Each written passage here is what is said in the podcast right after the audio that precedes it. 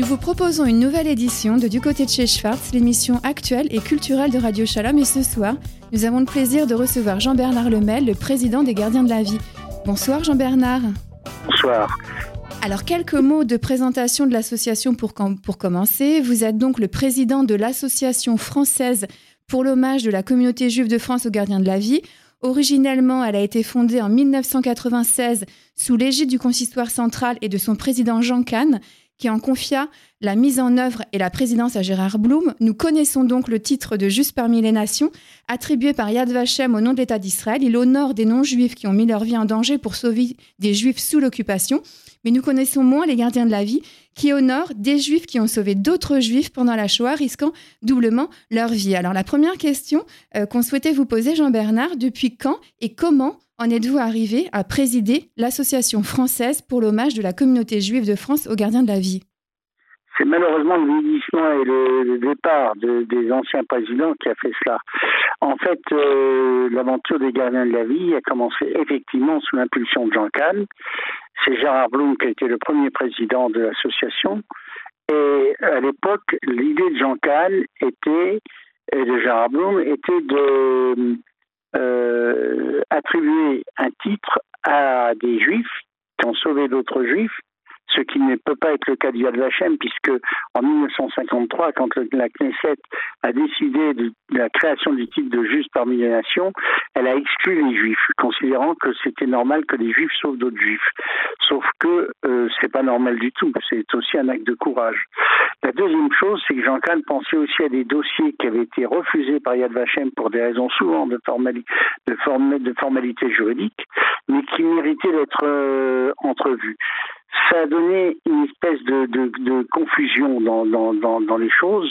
Et euh, après en avoir discuté avec, avec la directrice à l'époque euh, des Justes parmi Nations Yad Vashem, euh, nous en sommes arrivés à la conclusion qu'il fallait surtout développer le secteur de l'attribution aux Juifs pour éviter cette confusion et parce qu'il y avait là vraiment une, un, un vide qu'il fallait combler et qui n'était pas comblé par euh, l'Yad Vashem de par son origine même.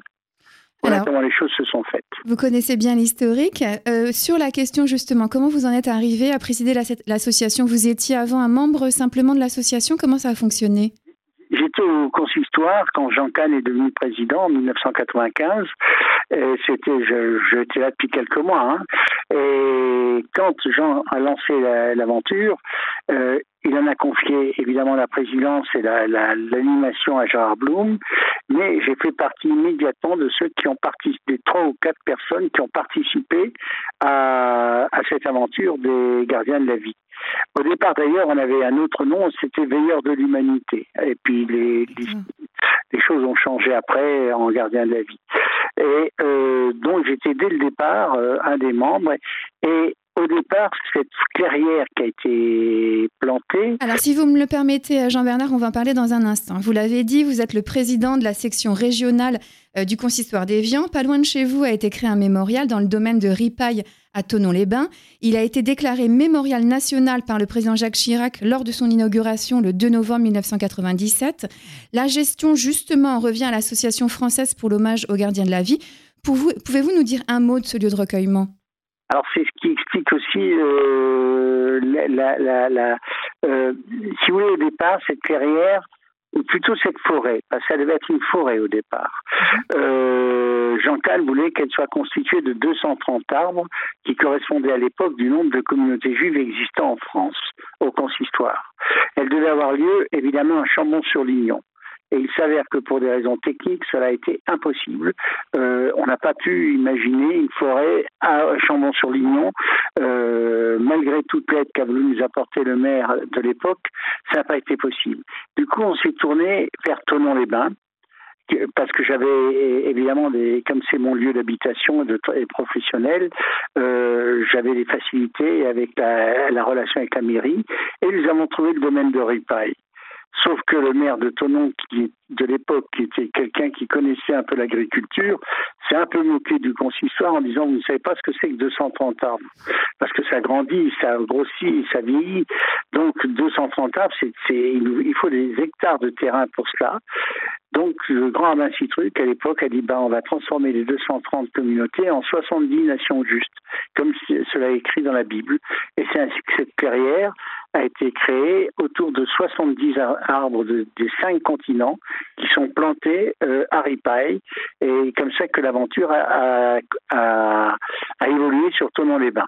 Alors, les 70 espèces d'arbres, hein, vous l'avez dit, hein, comme les 70 nations, symboliquement, elles, sont, elles entourent une œuvre du sculpteur Nicolas Moscovitz. Est-ce que vous pouvez nous en dire un mot? Alors, évidemment, l'idée d'abord au départ, c'est de la forêt. Le directeur des services euh, de, plantation des espaces verts de Tonon nous a dit pourquoi voulez-vous faire une forêt et pourquoi pas une clairière avec un, puits de lumière au milieu de la clairière? Et le puits de lumière, il fallait évidemment l'habiter. Et à ce moment-là, on a pensé à une sculpture. On a lancé un concours et notre grand étonnement, un jeune qui s'appelait Nicolas Moscovici, qui est un jeune de Tonon, qui avait, je crois, 18 ou 19 ans, pas plus, hein, quelque chose de ce genre-là, et qui était à Concuroun, et il nous a extrêmement surpris par euh, l'œuvre qu'il nous a proposée, euh, par euh, la façon dont il l'a présentée, et il a gagné le concours. Et c'est donc c'est lui qui a fait cette sculpture qu'on voit au centre de la clairière, et avec un anneau autour, qui est l'anneau des justes parmi les nations.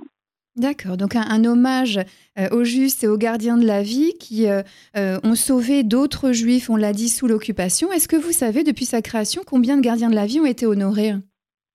Je crois qu'il y en a, je ne suis pas très sûr de ce chiffre, hein, mauvais président, non, mais je crois qu'il y en a 350, 300, entre 350 et 400. D'accord. Parmi ces, euh, euh, donc euh, entre 350 et 400, est-ce que vous pouvez citer aux auditrices et aux auditeurs de Radio Shalom quelques noms de récipiendaires de, de, ce titre pour qu'ils se rendent compte un petit peu de, des personnalités honorées? Alors, par exemple, on, vient on, on, va honorer on a par exemple honoré euh, Robert Gamzon et toute la sixième, pas seulement Robert Gamzon, parce qu'on s'est rendu compte que Robert Gamzon n'a pas travaillé évidemment seul, mais que toute la sixième ont été des héros, euh, chacun à leur niveau et dans leur genre. Donc, on va remettre très prochainement ce titre de gardien de la vie à toute la sixième, des, qui était l'excroissance euh, militaire et résistante des éclaireurs israélites de France. On a également remis le titre de gardien de la vie euh, à euh, euh, Joseph Veil, qui fut était un médecin strasbourgeois et qui a été un des un des sauveteurs d'enfants juifs par le biais de l'OSE et de son action à ce moment-là pendant la guerre. Autre cas que je peux citer, qui était quand au début on attribuait euh, des, le, titre à des non-juifs, on a eu le père du ministre d'Arcos, de Xavier d'Arcos, qui était trésorier payeur public dans un, dans un lieu au centre de la France et qui a effectivement sauvé euh, des juifs. Et malgré tout, on n'a pas pu faire valoir son, son action auprès d'Yad Vashem pour des raisons, je vous dis, juridiques. Donc, euh, il s'est avéré qu'on on lui a accordé le titre. Euh, C'était à l'époque où on donnait encore des, on, on étudiait aussi bien les cas de non-juifs que de juifs. Maintenant, on s'est vraiment euh, euh, complètement focalisé sur le cas des juifs, euh, surtout que là, il y a un plus en retard de fait. mais voilà quelques noms que je peux vous donner. je, peux, je peux ajouter, si vous me le permettez, Jean-Bernard, puisque on va être transparent avec les auditrices et les auditeurs. Je fais partie de la, du comité Histoire et on a notamment récompensé Georges Loinger, Bernard Gibenstein, le, le, fondateur de DIM, et puis comme vous l'avez dit, on va y revenir, Robert Gamzon, le créateur des euh, éclaireuses et éclaireurs israélites de France, et la sixième, la branche clandestine euh, des EI. Alors nous sommes toujours dans du côté de... même ajouter qu'un euh, membre du conseil du consistoire, qui est maintenant malheureusement disparu, Rolf Hamel, va être, a eu, le conseil de façon de lundi dernier, a décidé de, l'obtention du titre de gardien de la vie pour toute l'action qu'il a menée entre Périgueux et Annemasse pour sauver des enfants juifs, des familles juives. Et et, ce Rolf, et Hamel est un ancien du Conseil du consistoire. C'est euh, alors, ce qui est intéressant, c'est qu'au-delà hein, de remettre euh, ce titre honorifique hein, qui honore euh, à titre posthume ou ceux qui sont encore en vie, eh bien, ces gardiens de la vie, ça fait aussi offre d'historien puisqu'on apprend des choses sur ces personnages. Et d'ailleurs, toutes les archives ont été données par votre association au Mémorial de la Shoah à Paris. Est-ce qu'elles sont libres d'accès, Jean-Bernard? Je crois je crois que le mémorial organise des choses pour que les gens qui veulent les consulter puissent les consulter. Euh, je me demande s'il n'y a pas encore un problème de, classement mais sinon, euh, ils sont parfaitement libres d'accès. C'est un accord qu'on a passé avec le directeur du mémorial sans difficulté, parce qu'il nous semblait que les archives, il fallait qu'elles soient pérennisées et dans un lieu où elles puissent être euh, euh, lues, euh, euh, étudiées la nuit des temps, comme on dit. Hein. Nous sommes toujours dans Du côté de chez Schwartz, l'émission culturelle et actuelle de Radio Shalom, en compagnie de Jean-Bernard Lemel, le président de l'Association française pour l'hommage de la communauté juive de France aux gardiens de la vie. Jean-Bernard, est-ce que vous pouvez nous expliquer comment les dossiers sont étudiés? Comment ils sont constitués, validés et confirmés? Comment ça se passe, une réunion du comité? On a, deux historiens en fait euh, parmi nous. C'est bah, vous, Sandrine, et euh, Paul Lévy, qui est un ancien professeur agrégé d'histoire de la faculté de Poitiers.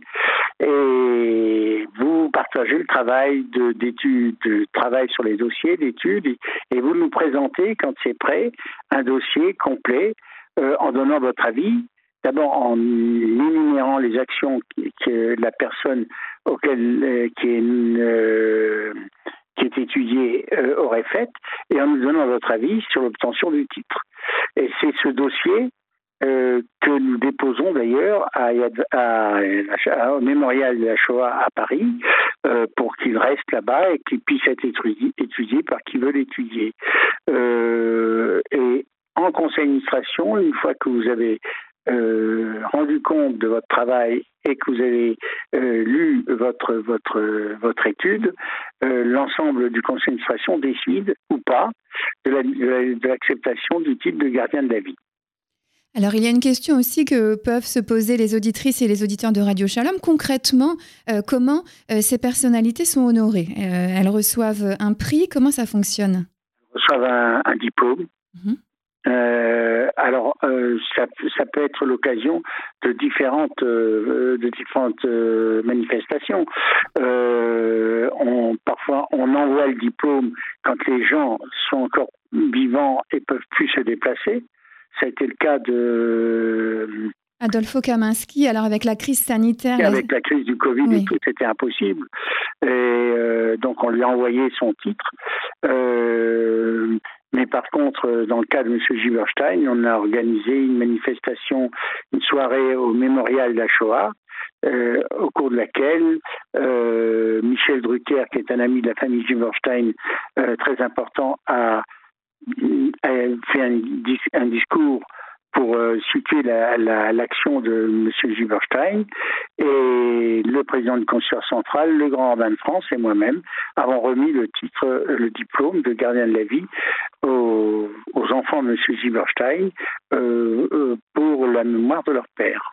Et on se rappelle également de ce colloque à l'Institut de France où plusieurs personnalités avaient été euh, honorées. Jean-Bernard, pourquoi c'est important, encore aujourd'hui, plus de 70 ans après la Shoah, de continuer d'honorer et de relever l'action de ces gardiens de la vie qui ont sauvé d'autres juifs sous l'occupation?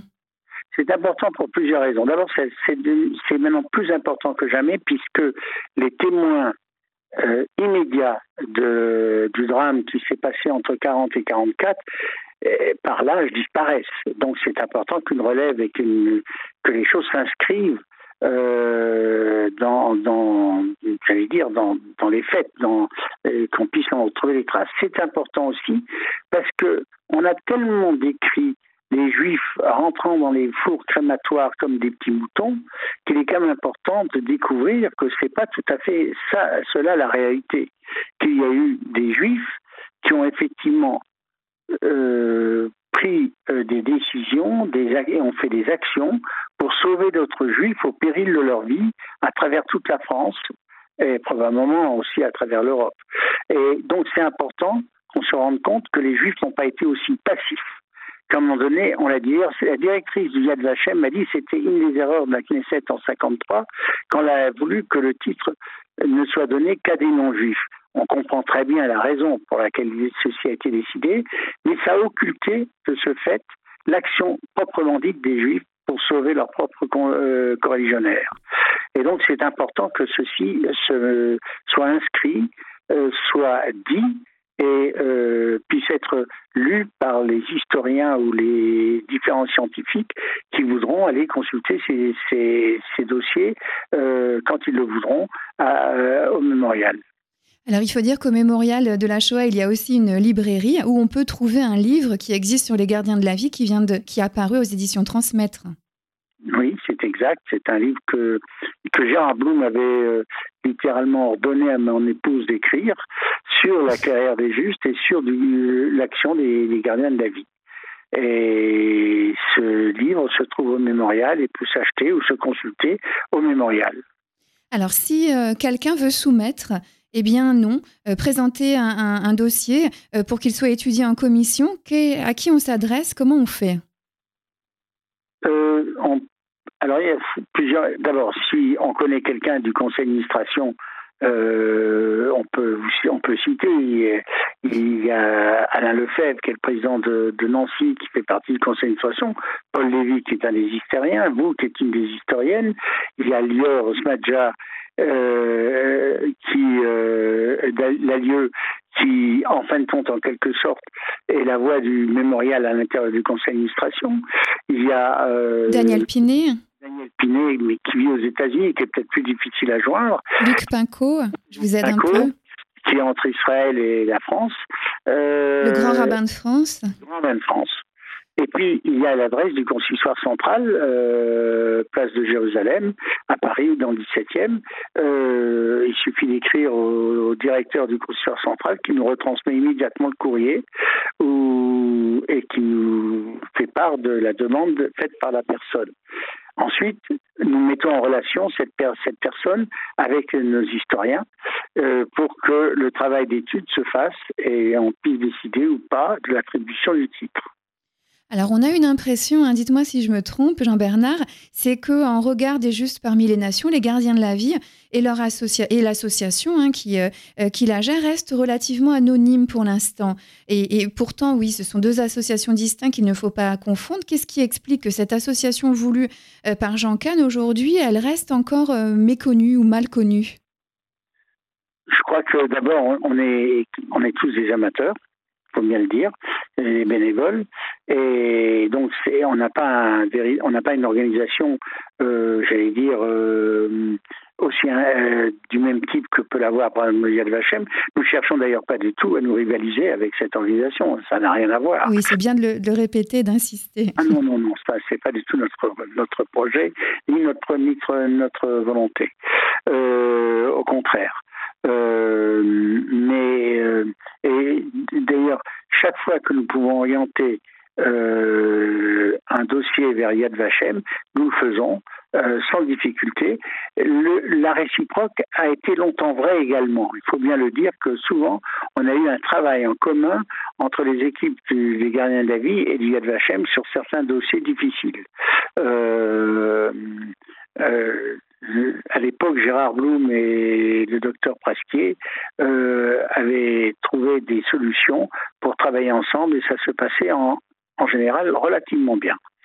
Euh, le, la question que vous me posiez, c'était euh, ah oui, le, le fait. En fait, ce que, je voulais, ce que je voulais vous faire dire, euh, Jean Bernard, c'est qu'il est vrai que les gardiens de la vie n'ont pas la même machine de ah fonctionnement des justes par les, parmi les nations. J'ai dit, nous sommes tous des bénévoles. Voilà. Et, malgré tout, et malgré tout, les personnalités qui sont honorées, eh bien, n'ont pas à rougir en regard des, des justes de, leur, de leurs actions, puisque doublement, hein, au péril de leur vie, puisque juifs, elles ont sauvé d'autres juifs, et que c'est quelque chose vraiment à, à, signaler euh, par une pierre dans l'histoire de la mémoire de la Shoah. Nous sommes aussi en train de créer un site qui, je pense, sera ouvert d'ici, euh, alors mettons deux mois maximum, hein, mhm. mais nous sommes en train de travailler sur la création d'un site pour que les gens puissent consulter le site et à ce moment-là, ils auront même des, des coordonnées d'adresse encore plus précises.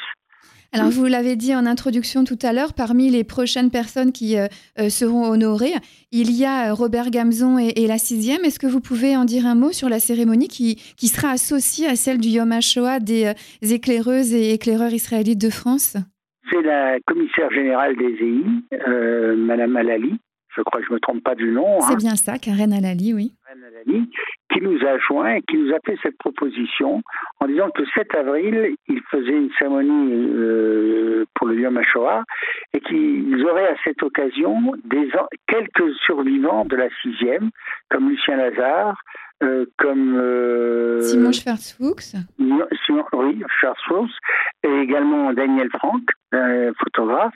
Mais il y en a peut-être encore d'autres, il n'y en a plus beaucoup, malheureusement, et qui seront présents par Zoom et qu'elle nous proposait de faire une cérémonie d'attribution de ce titre à la sixième avec ces quelques survivants euh, qui pourraient prendre la parole pour expliquer un peu comment se sont déroulées euh, l'époque de la sixième.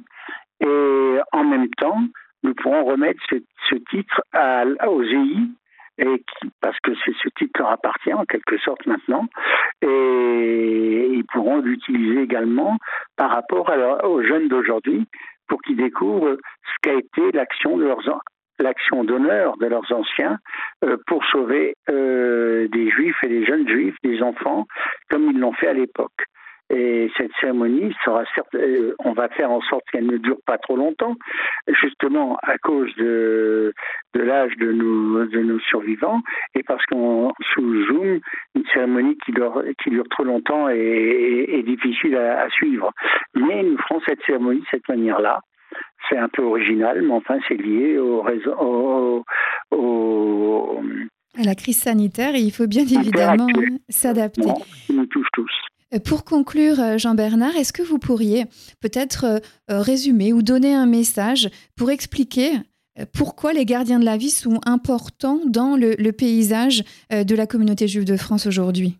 C'est pas facile hein, comme question. C'est pas facile, c'est vrai. J'essaye de synthétiser et je dirais qu'en tout cas, je vois deux raisons principales. D'abord, par rapport à notre monde juif, que nos enfants sachent que les Juifs n'ont pas été passifs. Que ce soit dans le ghetto de Varsovie, où les Juifs ont pris les armes et ont résisté, que ce soit à travers toute l'Europe ou à travers la France, des Juifs se sont effectivement, euh, ne se sont pas soumis et ont fait tout ce qu'ils ont pu pour sauver leur propre corps La sixième d'ailleurs, elle avait deux actions. Elle avait une action de résistance active en termes de combat, mais elle avait cette action de protection euh, qu'elle a merveilleuse des enfants et des familles qu'elle a qu'elle a effectuées euh, pendant son temps. Et c'est important que nos enfants juifs, nos jeunes juifs, sachent que les juifs n'ont pas été passifs euh, la manière dont on le décrit. Et puis je pense également que par rapport au monde non juif actuellement, dans un pays où se développe, qu'on veuille ou non, un, antisémitisme parfois d'ailleurs très dirigé, il est important également que euh, les actions euh, qui se sont faites pendant la dernière guerre puissent être repérées à la fois par les, moyens d'information habituels d'un État comme le nôtre, mais également par les, historiens qui travaillent dans ce pays et qui absolument façonnent et rendent la mémoire audible et, visible à chacun. Merci infiniment Jean-Bernard Lemel d'avoir évoqué avec nous sur l'antenne de Radio Shalom l'association française pour l'hommage de la communauté juive de France aux gardiens de la vie que vous présidez. Dorénavant, on ne pourra pas dire que l'on ne sait pas et on se retrouve, j'espère, très bientôt, euh, notamment après la crise sanitaire, euh, dans le cadre euh, de, cérémonies qui honoreront eh bien, ces personnalités hein, qui ont sauvé d'autres juifs sous l'occupation, doublement au péril de leur vie. Bonsoir et à bientôt. À bientôt Sandrine.